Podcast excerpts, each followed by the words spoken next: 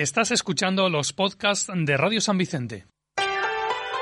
Escucha nuestros podcasts en iVoox, Radio San Vicente 95.2.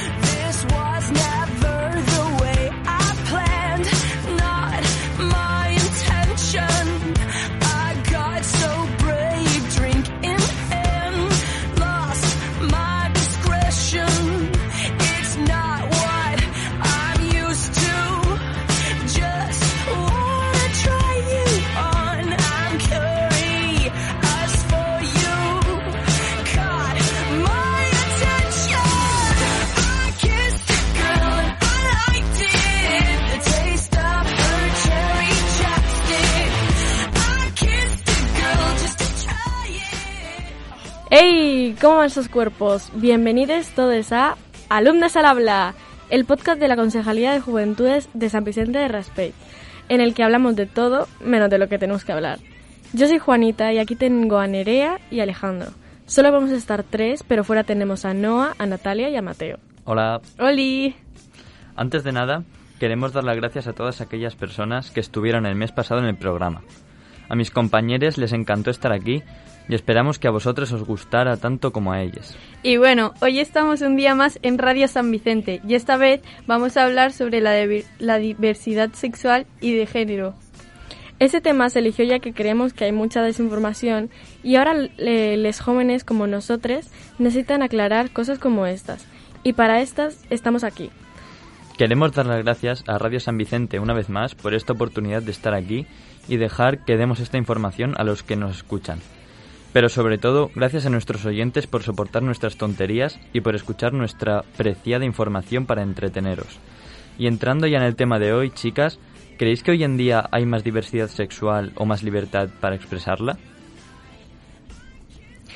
Bueno, yo pienso que sí que hay más libertad para expresarla que años anteriores, ya que pues antes si tú lo decías pues eh, como que te mataban un poquito y tal. Y ahora es como más, vale, eres del LGTB, vale, vale. Sí, pero, o sea, hay, co- hay más diversidad y libertad tal, pero aún así hay gente todavía que todavía no llega a captarlo del todo. Y pienso que hay más diversidad sexual de la que estamos acostumbrados a ver a lo típico.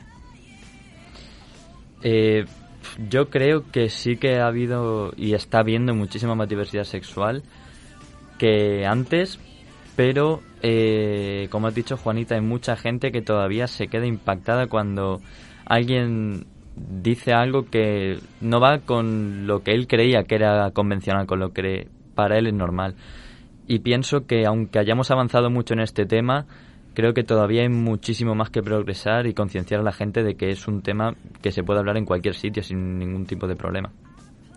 Sí, vamos, básicamente es que sí, pero que igualmente podría estar muchísimo mejor. Y eso lo pensamos los tres, ¿no? Sí, que se podría como mejorar o dar más información para normalizar más la situación de hoy en día. Exacto. Eh, sí, al final es lo que estamos hablando. Eh, esto está mucho mejor y la gente joven como nosotros ha conseguido grandes avances en esto, pero sigo pensando que todavía eh, se están, están ocurriendo cosas que no deberían seguir ocurriendo en el pleno siglo XXI con personas normales como cualquier otra. O sea, somos todos iguales al final. No pueden estar ocurriendo cosas que es que al final nosotros lo pensamos y decimos es que esto es del siglo pasado. Sí, que literalmente es como que mm, hemos avanzado, no hemos avanzado. No sé, hay como una intriga ahí de qué necesitamos ahora mismo. Sí, vamos, yo creo que sí que hemos avanzado. Pero igualmente siempre queda el... mm, porque hay gente que sí que aún no está muy convencida de esto, pero hay otra gente que ya, como si fuera de toda la vida. Hmm, eh, bueno, sí. Al final eh, estamos hablando, estamos entrando en un círculo en el que podemos decir que eh, hay gente que intenta normalizarlo y intenta concienciar al resto del mundo, sobre todo a personas más mayores, eh, de que esto es normal y es un movimiento que se tiene que seguir apoyando, pero la gente mayor eh, no lo ve así. Yo creo que piensa que son personas extrañas y creo que están muy lejos de la realidad. Sí, básicamente es lo que dicen, tipo, les insultan por eso. Pero bueno, sin más espera, vamos adelante con el programa de hoy, que esperamos con muchísimas ansias que os guste, antes de seguir dando spoilers.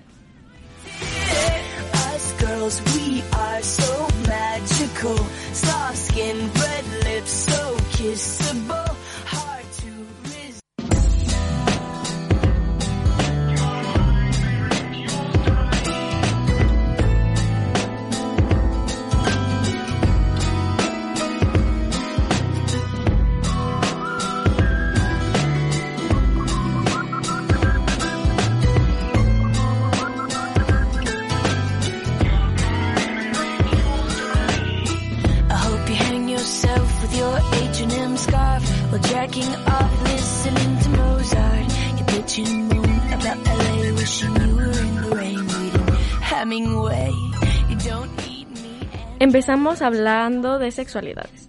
Aunque algo que la sociedad tiene a confundir, y más cuando no se sabe sobre personas LGBT, es que la- las sexualidades, es decir, los términos de identidad sexual, heterosexual, homosexual o bisexual, no son lo mismo que la identidad de género, es decir, hombre, mujer, género fluido, entre otros. En lo de la identidad de género estaría la gente trans, que aunque forme parte de las siglas LGTB, su identidad es hombre, mujer, etc. Como en esta parte hablamos de sexualidad, habría que explicar que no solo existen los términos que ya conocemos, sino también términos como alosexualidad, que realmente la mayoría de la población lo es, pero no lo saben. La asexualidad es lo contrario a, lo- a la alosexualidad. Creo que habría que explicar lo que es alosexual. Se refiere a personas que sienten deseo sexual dirigido, pero eso es ser hetero, bi u homo.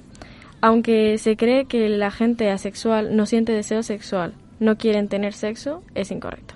¿Pero a qué te refieres con deseo sexual dirigido? Cuando una persona alosexual siente deseo sexual por otra persona, a veces no tiene que ser una persona en específico. Podemos poner de ejemplo los adolescentes, chicos sobre todo, que ven porno. Ahí sienten deseo sexual hacia las mujeres, en general. Ahí está dirigido, en cambio, el deseo sexual de la gente asexual es tener deseos de sentir placer, pero no tiene por qué ser una necesidad o una manera de conectar con otras personas, como pasa con, con los alosexuales. Todo esto me parece súper curioso. ¿Con qué orientación sexual os sentís identificadas vosotras? Mm, Yo soy lesbiana. Yo por el momento no lo tengo claro del todo, aunque según la psicología, en la pre y adolescencia es donde se empieza a desarrollar la orientación sexual. Yo con eso no estoy del todo de acuerdo. Eh, de, desde pequeños, en la guardería o en el colegio, se ven como hay niños o niñas que ya tienen clara su orientación. Yo, por ejemplo, desde pequeña ya vi que me sentía atraída por las chicas. Lo típico de, ay, me gusta María, quiero que nos demos la manita paseando por el parque. Eso sí, creo que muchos de esos estudios están mal, por la heterosexualidad obligatoria de la sociedad. Si un niño o una niña le da un besito, al otro ya se dice que son novios, ¿no? Pero si por ejemplo se le da una niña a otra, ya se dice, ay, son amiguitas. En cambio, si se lo da un niño a otro, se empiezan a quejar de que podrían ser gays. Y se puede llegar a tomar como un problema. A las chicas siempre es más fácil que las acepten cuando salen del armario como bi. Y suele pensar que es porque las mujeres por el feminismo tienen más derechos o tonterías del tipo. Pero lo que realmente pasa es que no está mejor visto que dos mujeres se gusten, sino que está más sexualizado. que a los hombres les guste los hombres se sigue viendo como algo denigrante o como algo malo. A los hombres homosexuales se les ve como algo asqueroso y a las mujeres lesbianas o bien se las ignora o bien se las sexualiza. Por eso ya depende del físico de ellas y que también depende de cómo las perciba la sociedad, si son atractivas o no. Cierto. También nos quedaría hablar sobre la asexualidad, que aunque hemos dicho antes que no sienten deseo sexual, hay sexualidades dentro de la sexualidad, como la grisasexualidad, que aunque son asexuales en un momento o dos de su vida, se sienten atraídos sexualmente por una persona en especial, y es la única que les despierta ese sentimiento. Bueno, pero deseo sexual no es lo mismo que sentimientos. se puede ser bisexual pero homoromántico, por poner un ejemplo. Aunque bueno, esto siempre que no sea de mi sexualidad. Para aclarar términos, la demisexualidad es, es gente que para sentir deseo sexual por otra persona tienen que sentir un vínculo con esa persona. Tienen que, a ver, tienen que sentir como un mínimo de sentimientos, algo que no se aprende como mucha gente, creo, eh, sino que viene innato de las personas. Bueno, a la hora de aprender, mucha gente cree que si los niños ven por la tele a dos personas del mismo género besándose, se pueden volver gays. Algo ridículo. Sí, porque la gente homo o bisexual han crecido viendo comportamientos puramente heterosexuales y eso no les ha influenciado en nada. Al fin y al cabo, al- la única sexualidad es una que es una fase es la heterosexualidad, que es la única por lo que todas personas hemos pasado, seamos hetero o LGBT.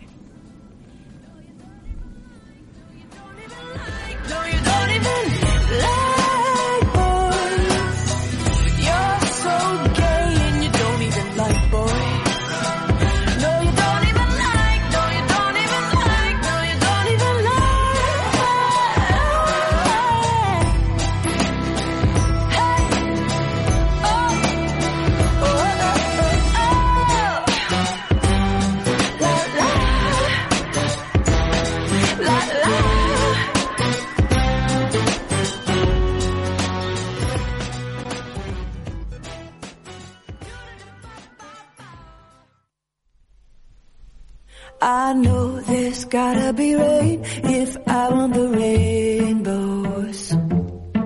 And I know the higher I climb, the harder the wind blows. Yeah, I've gone to sleep night after night punching a pillow. But do you know the darker the night, the brighter the stars glow?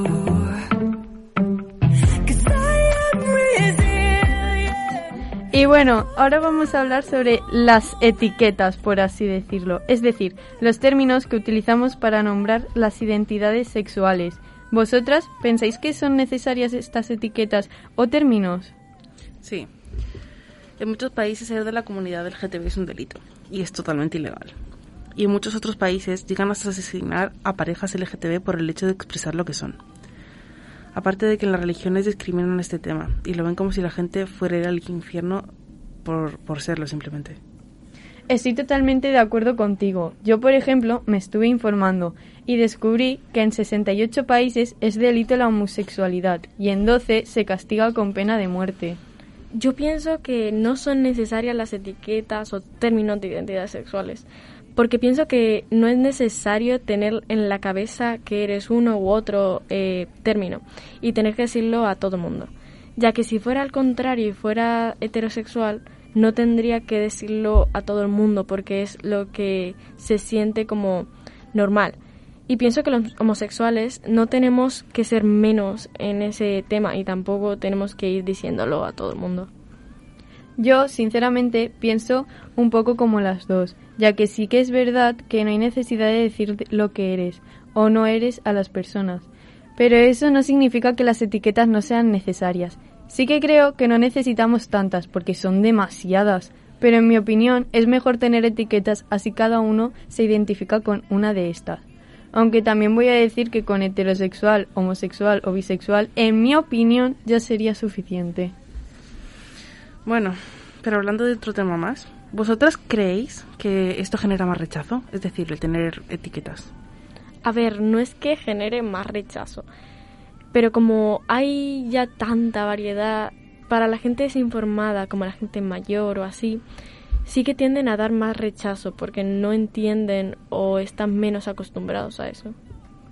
Sí, básicamente opino como Juanita. Tipo, es verdad que hay saturación de etiquetas. Como he dicho antes, yo creo que son demasiadas. Y esto a la gente mayor les confunde, ya que es demasiada información en demasiado poco tiempo. No sé si me entendéis. Sí, te entiendo. Pero yo creo que esto sí genera rechazo por la gente homófoba y los que están tapados a la antigua.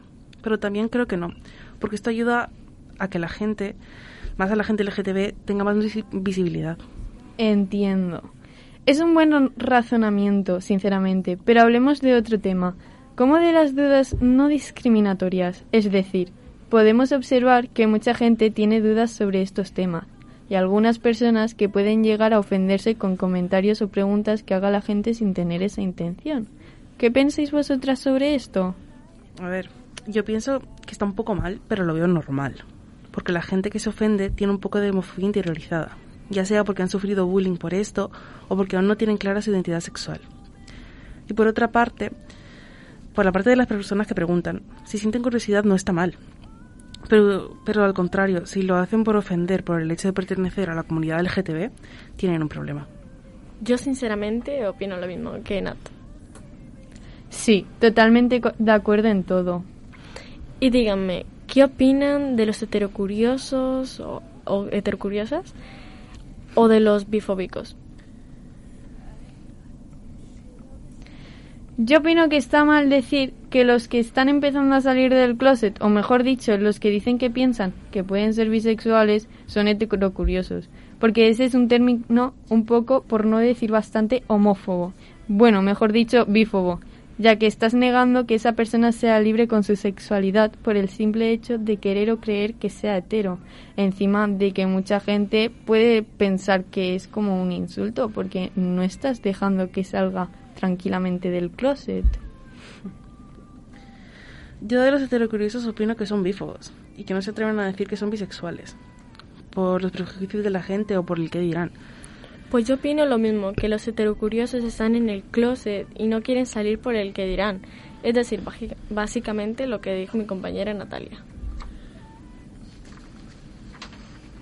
Sí, básicamente hemos dicho lo mismo, pero cambiando algunas cosas. Pero bueno. Por último, quería preguntaros sobre las diferencias en este tema a lo largo de las generaciones. ¿Creéis que ha sido un cambio brusco? Desde mi punto de vista, yo creo que ha sido muy rápido, pero a la vez muy progresivo. Por ejemplo, mi grupo de- del instituto era el único LGTB, por así decirlo. Yo recuerdo estar en el instituto, eh, en esa época se llamaba número 5, y el patio era muy grande y nosotros éramos en un banquito solitos de gente LGTB y mm, en esa época mis amigos, al ser gays, al, admitir abiertamente que le gustaba a otro compañero de clase, muchas veces los discriminaban por ello. Y en las siguientes generaciones he podido observar que hay mucha más gente que se ve y se atreve más a expresar lo que realmente son. Yo pienso que sí que han sido un cambio brusco porque hace relativamente poco salió la homosexualidad de la lista de, la- de enfermedades mentales de la OMS.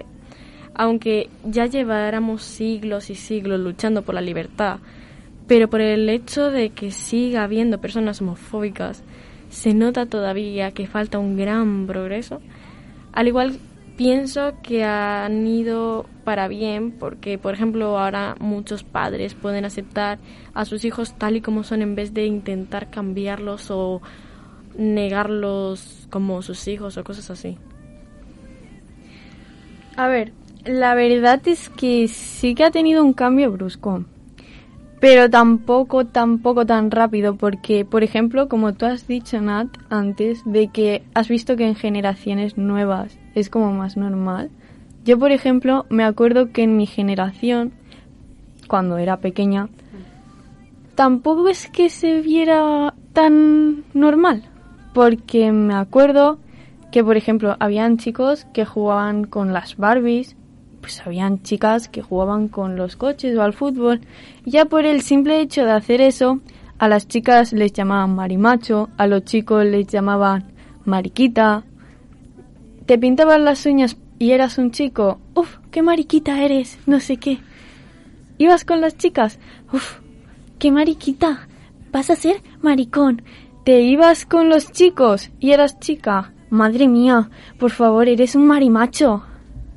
Pero yo creo que eso tiene que, más- que ver más con los roles de género que con el hecho de asignarle una sexualidad a alguien sin su permiso, en este caso diría yo. Eso ya tiene más que ver con el hecho de que tenemos que mm, luchar contra ese pensamiento. El hecho de eso, de, de que porque te pintes las uñas vayas a ser una chica. Exacto, pero yo con esto me refería a que mm, sí que ha habido un avance, Sí. Sí, eso sí. pero les ha costado hacer ese avance. Y hasta años. años así como prontos, tipo Sí. de ahora, no se ha visto tan avanzado, por así decirlo. Aún Sí. queda mucho para avanzar, perdón. Sí, no pasa nada. Eh, por ejemplo, eh, aunque sea todavía el cambio, tal, no sé qué, como tú dices, como en, en nuestra generación todavía se, se, se seguía diciendo esas cosas cuando eras pequeño, no sé qué. Aún así, mi sobrino tiene cuatro años y en una cosa del cole la, le dijeron de que tal, de que se tenía que poner junto a una pareja y él eligió a su amiguito, a su mejor amigo, y empezaron todos los niños diciéndole que, que eran, que si eran pareja, que si le gustaba el amigo, que sé, no sé cuánto. Y como que no puedes tener un amigo hombre como pareja, o sea, de grupo, cosas así, porque dijo la profesora de que era chico chica y él quería ponerse con su amigo. Y aún así los compañeros eran los que se estaban burlando de él por el simple hecho de tal, no quiero hacerme con una chica. Y ya pues le rechazaron y dijeron de que era mariquita y cosas así. O sea, no fue hace mucho, fue como creo que el año pasado y siento que a eso le añadimos de que en, en la casa de esos niños que dicen eso, ¿qué dirán los padres para que los niños piensen así? Porque la educación empieza en casa. Claro, es que esa es la cosa. No sé si me he explicado antes, pero sí que ha habido un cambio. Y lo sabemos, pero no ha avanzado tipo de 1900 a 2000. No, ha sido más 2000 tirando para 2010. Sí. Y creo que las tres estamos de acuerdo. Más o menos, a ver, sí que ha habido un cambio, pero esta lucha empezó muchísimo antes. Nació, por ejemplo, cuando las mujeres transexuales empezaron a luchar por sus derechos, que fue cuando se formó realmente el colectivo LGTB. En fin, sí que se ha avanzado mucho. Queda muchísimo más por luchar y es lo que ha dicho antes Juanita. La educación es en casa. ¿Qué les dirán a esos niños para que piensen ese tipo de cosas? Claro, yo no me refiero a que esta lucha haya empezado en esos años. Yo me refiero que a esos años les han empezado a dar visibilidad al colectivo. En eso tienes razón. Y es algo que no sé, porque, vale, es algo normal. Y todos estamos de acuerdo. A mí me puede gustar tanto una chica como un chico. Y hay gente que aún sigue sin ver eso. Y dicen que es cosa del demonio o de Satanás. A mí me dijeron cuando yo salí del closet eh, de que era porque no había ido mucho a la iglesia y no había hecho la comunión. Y yo, como que, ¿qué tiene que ver eso ahí? Yo tengo una anécdota con Juanita que me acuerdo que mm, un señor pensaba que éramos novias Ajá. y empezó a decir eh, de que eso es cosa del demonio, que no podíamos ser novias. Entonces Juanita y yo empezamos a decirle, no, somos pareja, no sé qué, y empezamos a seguirle la broma para ver qué decía. Porque pensaba de que lo está diciendo de broma, tal, porque era eh, en un directo. Y pasó a, ser de que él eh, decía de que no, de que nosotros no podíamos ser pareja, que mejor fuéramos pareja de él. Exacto, pero no sé, De ahí... que, de que él veía mejor a una mujer y a un hombre que nosotras dos y empezó a decirnos un montón de cosas de que eh, cosas así de la iglesia, que Sí. no creíamos en Dios. de que nos iba a cantar una canción de, de la iglesia y empezó a, cantar. a favor, orar. Empezó a orar, empezó a decir, mm, Padre nuestro, no sé qué, por favor, líbrelas del mal, no sé qué cosa, y las dos flipando, y ahí fue cuando realmente me di cuenta de cómo están las cosas, porque parece que sí, que tengamos todo, guau, súper comido, porque muchas generaciones, como por ejemplo nuestra generación, esto ya lo acepta. Pero después están las generaciones de la gente mayor, por así decirlo, que esto, por ejemplo, tampoco es que lo lleguen a aceptar. No todos, porque muchos sí que lo aceptan, pero Les cuesta aún, todavía les cuesta aceptarlo. sí, más que a nosotros, por Sí. ejemplo. Y bueno, después de hablar de todo esto, ya que hemos dicho que depende de las generaciones, ya que algunas aún no tragan esto, y opino igual que vosotras en todo lo que habéis dicho, también opino que el cambio ha sido para bien y espero que vaya mejor durante el tiempo.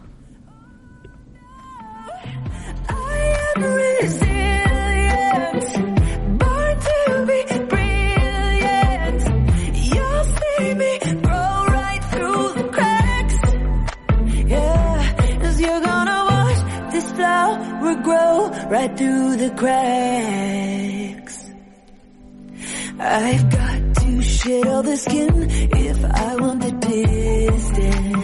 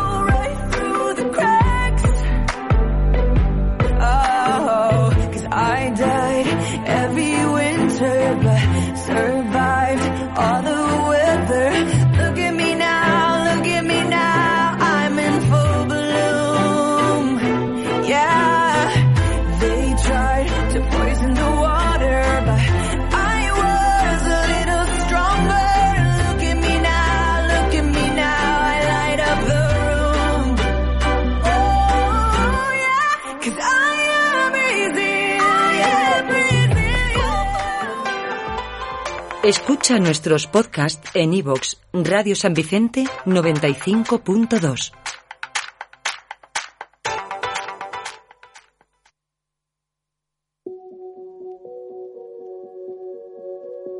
Told them your dreams and they all started laughing. I guess you're out of your mind till it actually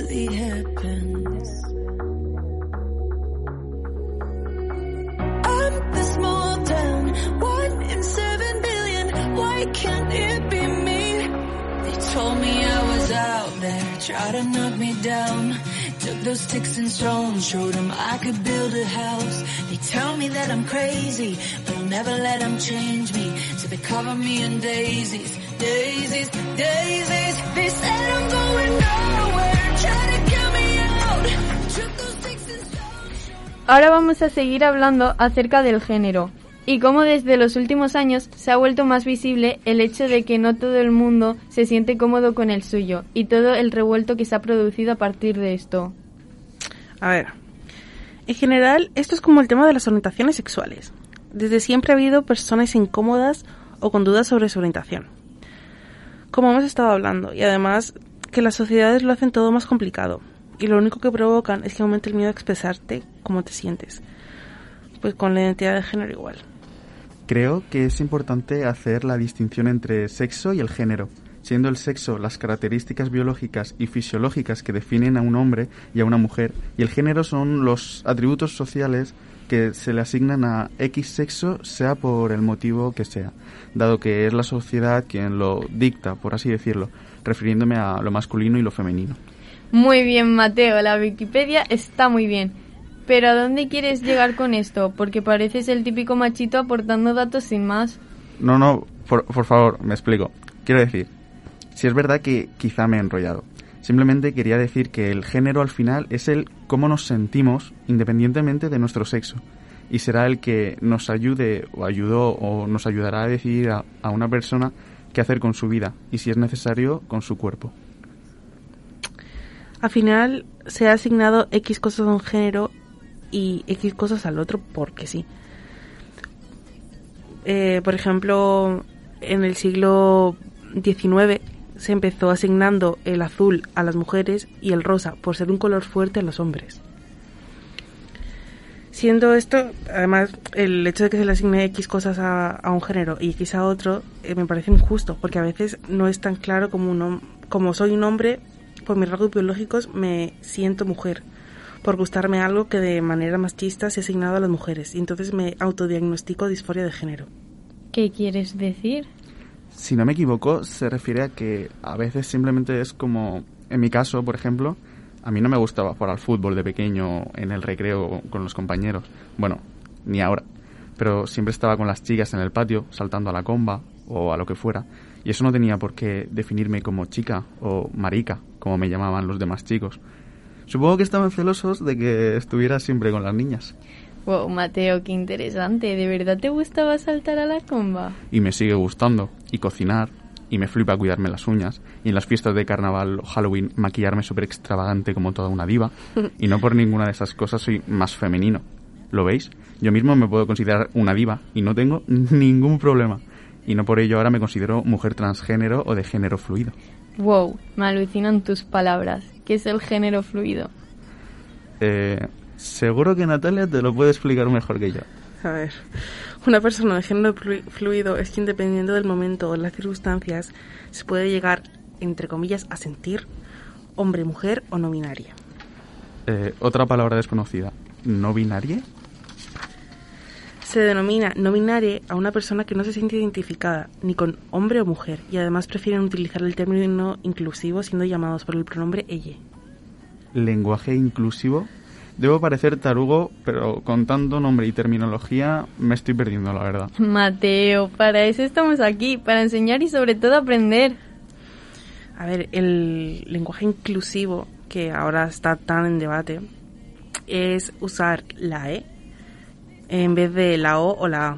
Por ejemplo, para decir los ministros, pues decimos les ministres, que muchas personas no están de acuerdo con ello, porque dicen que el término O es como siempre se ha, incluido a todo el mundo, porque se escudan en que viene del latín, pero realmente el latín tiene muchísimos eh, sufijos para marcar el neutro. Sí, eso sí que es verdad. Mucha gente no quiere usar el término E, por así decirlo, ya que dicen que ¿para qué vamos a inventar ahora otra cosa? No sé qué. Porque dicen que no van a cambiar su diccionario, aunque en verdad eso es un poquito falta de respeto para las personas que se sienten género fluido. Yo pienso lo mismo.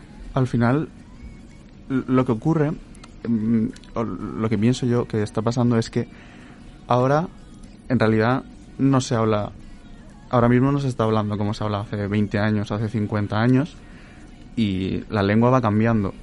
Y pero sin darnos cuenta, al final Sí, pues las sociedades y demás van cambiando. Lo que pasa es que ahora, con el hecho de que las personas cada vez un poquito más nos estamos sintiendo un poco más en nuestro derecho de poder exigir que se nos trate de una forma o de otra o cómo nos o poder expresarnos cómo nos sentimos, pues ahora somos de manera activa se está pidiendo por favor que se incluya en el, eh, lenguaje inclusivo. Entonces, el hecho de que ahora se esté cambiando el cómo, por ejemplo, me refiero que se está como obligando, por así decirlo, a que se incluya en vez de dejarlo pasar. Quizá eso está molestando a los demás, a las personas que no lo aceptan, por así dicen como, ¿por qué me vas a obligar tú a utilizarlo? Cuando en realidad al, al final se va a incluir y Sí. o, o eso espero, que todos podamos hablar y sentirnos cómodos. Pues claro, yo creo que todos tenemos derecho a sentirnos cómodos en nuestra propia lengua. Además, yo pienso que la lengua es un ser vivo. Al fin y al cabo, ya no decimos chachipiruli, como se decía antiguamente, o ese tipo de, de expresiones. ¿no? Eh, yo a veces lo digo.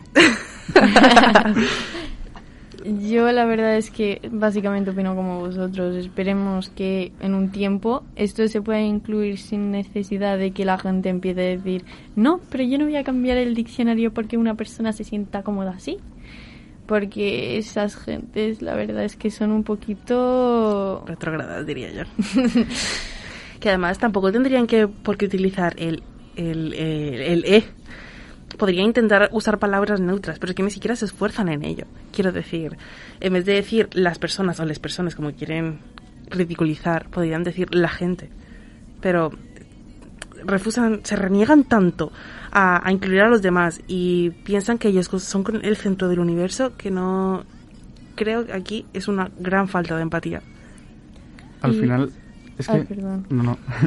que mm, también es verdad que al final hemos crecido hablando de una forma con el eh, masculino para todo Mm. y que no pasa nada de si tú te si tú quieres que yo te nombre por por ella te nombro por ella y no pasa nada Eh, la cuestión es no negarte y no faltarle el respeto a una persona también es verdad que aquí quizá me matáis. Pero no sé si conocéis el vídeo viral que se hizo de la chica en la llamada de clase que estaban explicando algo y de repente salta la niña y dice, no soy tu compañera, soy tu compañere. Llorando en plan, súper súper cabreada. Y fue como, yo no te conozco y no sé... O sea, no te tienes, tampoco me tienes que obligar a mí a cómo expresarme. Quiero decir, A ver, yo el vídeo no lo he visto, pero si lo dice llorando, quizá no era la primera vez que esa persona expresaba que no era una chica, sino que era una persona no binaria y quería que se dirigieran a ella de esta manera. Claro, yo creo que si lo ha dicho con rabia o llorando, a lo mejor ese vídeo han grabado solo esa parte, pero tú no puedes saber lo que hay dentro, porque claro, tú en las redes muestras lo que quieres, ya lo dijimos en un podcast anterior, y pues que mm, esté llorando y encima se rían, lo suban a internet como un meme, como si fuera gracioso, que ya no, es por decir, guau, es que son tontos los que lo han visto, no. Es una falta de respeto. Quiero decir, sus compañeros o compañeres no deberían de haber hecho eso. Y ella, pues, pobrecite. Pues sí. Algo que me parece muy curioso es que mm, la gente, los adultos y ancianos, eh, no quieran usar el E, pero en, en sociedades antiguas como en México existían ya tres géneros, hombre y mujer, y las personas que no se sentían identificadas ni como hombres ni como mujeres. Es decir, eh, esto ya es un poco tirando para otro tema, pero las sociedades occidentales han tirado siempre a ser hombre y mujer y las demás siempre han tenido más géneros. pero quizá hombre-mujer, pero más hombre, ¿no? Al final lo típico de, al final el masculino para todo y... Porque, quiero decir, ¿A qué te refieres? No, no entiendo. pues desde el Imperio Romano el hombre era el que mandaba y la mujer Ah. no y así ha sido hasta... Bueno, pero el Imperio Romano ahí ya yo creo que es más occidente. Yo me refería a tribus, por ejemplo, como puede ser en Latinoamérica, en Asia, África. Ahí ya han tenido más géneros. No sé si me estoy explicando bien. justamente las sociedades menos visualizadas. Claro. Sí, eso mismo. Al final creo que todos nos perdemos un poco al indagar tanto en esto. Sí, ahí No hay se tiene tanto conocimiento. Es verdad. eh, tenemos poco conocimiento y eh, por lo menos hay gente que intenta aprenderlo, como ahora. Estamos intentando explicar un poco más el hecho de, de poder eh, usar. claro, porque, por ejemplo, de género Mm. ya están los que son trans, los que mm, son no binarios. Ujú. ¿Cuáles más hay? Pues a ver, nosotros somos cis. Por el momento yo soy cis bis, vosotros también. ¿Hemos explicado Bueno. ya el término cis? Sí, bueno, No. la gente, esto es algo que me toca mucho, tipo, me hace gracia. Sí. Porque hay gente que tú le dices, tú eres heterocis, y se ponen, ¿cómo que heterocis? No, yo soy hetero chico, o hetero chica, y es en plan, cis es que te gusta cómo has nacido, tipo, que te gusta el sexo que has nacido. Y mucha gente se sorprende aún diciendo, ¿cómo que cis? ¿Por qué yo me tengo que decir cis? Y he escuchado de gente, ¿por qué yo me tengo que decir cis si yo soy como soy? Y es en plan, Son literalmente términos que se usan en biología. Ellos que Sí. tanto abanderan la biología como que hay que seguirlas y si naces macho tienes que ser un hombre. Y el cis es algo que, que viene de la biología, al fin y al cabo. sí, yo me acuerdo que estábamos en clase de biología y dije, vosotros sois chicos cis. Y se ponen, ¿cómo que es cis? ¿Me estás insultando? Y yo, no. A ver, puede ser o cis o trans. Dentro de los trans entra la gente no binaria, gente de género fluido y, y eso. Sí, bueno. Tampoco que yo sepa mucho aquí el tema, sé lo, lo básico para poder respetar a, a todo el mundo. Claro. Y hablando de los trans, vamos a especificar un poquito para que la gente sepa sobre el tema, ¿no? ¿Vale? Trans, cuando son personas que al haber nacen y no se sienten identificadas, así está bien dicho, ¿no? No se sienten identificadas con el sexo que se les ha en plan con el que han nacido. Entonces, al final es difícil para ellos, aunque ahora se está intentando que tengan muchas mejores medidas para poder, si necesitan el hacerse la operación de cambio de sexo. Bueno, ahí es un poco más complicado. Les piden muchísimos requisitos que a otras personas no. Por ejemplo, las hormonas que usan las, las mujeres trans son las hormonas que usamos las mujeres cis para para ser anticonceptivos. Muchas de las hormonas han sido investigadas con mujeres cis y a las mujeres trans no se le dan las, los estudios que necesitan realmente para que se les den las hormonas que ellas necesitan. Y a los hombres trans casi que lo mismo. Yo la verdad es que por lo que sé, porque yo no sé casi, pero yo lo que sé es que, por ejemplo, tengo amigos que son trans, chicos trans, y llevan pidiendo hormonas desde hace años y no se lo dan, ya sea porque, mm, no sé, por ejemplo, si estás, si tienes un peso demasiado a lo que piden, ya no te dan hormonas, dice en plan, a ver, es que no sé, sabe mal, porque imagínate decirle a una persona que es chico trans y no quiere seguir siendo chica, porque claro, un chico trans es cuando ha nacido chica y es chico. Sí. Pues decirle a un chico trans que no, no puede ser chico, que tiene que seguir siendo chica hasta que baje el peso. Claro. Es que, claro, ahí entran más cosas. Eh, La sociedad, por norma general, ve a la gente gorda como malo, súper insano, y tampoco es así. Pero además de, de- del peso, en mi caso ha pasado que mis amigas, yo tengo amigas trans, que para que les puedan dar hormonas, muchas veces les han pedido mm, un reconocimiento por un psiquiatra y un psicólogo, que al fin y al cabo son personas cis, que no tienen nada que ver con, con ser gente trans y se creen con la mm, no sé, como que tienen el derecho ellos a decidir el, el género de la otra persona. A mí me parece mal el hecho de que tengan que pasar por 50.000 estudios psicológicos para que les administren unas hormonas que esas personas ya saben que quieren. Si no me equivoco, también tienes que tiene que haber pasado tienes que haber estado más de un año, por ejemplo, em, vale, la medicación puede tardar mucho, Sí. todo lo que tú quieras, pero si una persona no se siente identificada, por ejemplo, si quiere tener un DNI con su sexo, con el otro nombre, ¿por qué tiene que esperar tanto para poder hacérselo? O sea, que le exigen el, el tiempo este de tienes que llevar hormonándote, o sea, Sí. tardan en darte las hormonas, en darte tu medicación y después tienes que llevar X tiempo para simplemente poder tener documentación que acredite el hecho de que tú pues eres otra persona, no eres no, no te, no te Sí, sentías como naciste. Eso, a una de mis amigas le ha pasado eso. Eh, sigue llevando su dead name. Su dead- el dead name de una persona trans es el nombre que le dieron sus padres al nacer, no la persona, no el nombre que ella usa ahora. Pues sigue llevando su DNI el, su dead name y, y el nombre que tiene ahora no puede acreditarlo de manera legal que lo tiene porque no ha estado en no ha estado X tiempo hormonándose, no ha estado X tiempo en tratamiento psicológico para que admitan que es una mujer. Eh, La sociedad en general es bastante transfoba. Bueno, y ya que hemos hablado estos tres géneros, por así decirlo, tres tipos de género distintos. Bueno, son cuatro, ¿no? Mm, digamos que podemos agruparnos, ¿no? En tres, en En- tres bloques diferentes, por así decirlo. Cuatro, cuatro, cis, género fluido, transgéneros y No y binario. no binario, eso. Los cuatro que son muy distintos, aunque tres parecen más... Creo que la gente, no estoy muy segura, pero creo que la gente no binaria entra, de la- entra dentro de la gente trans. Hmm. Mm, bueno, mucha gente sí, pero la gente no sabe eso.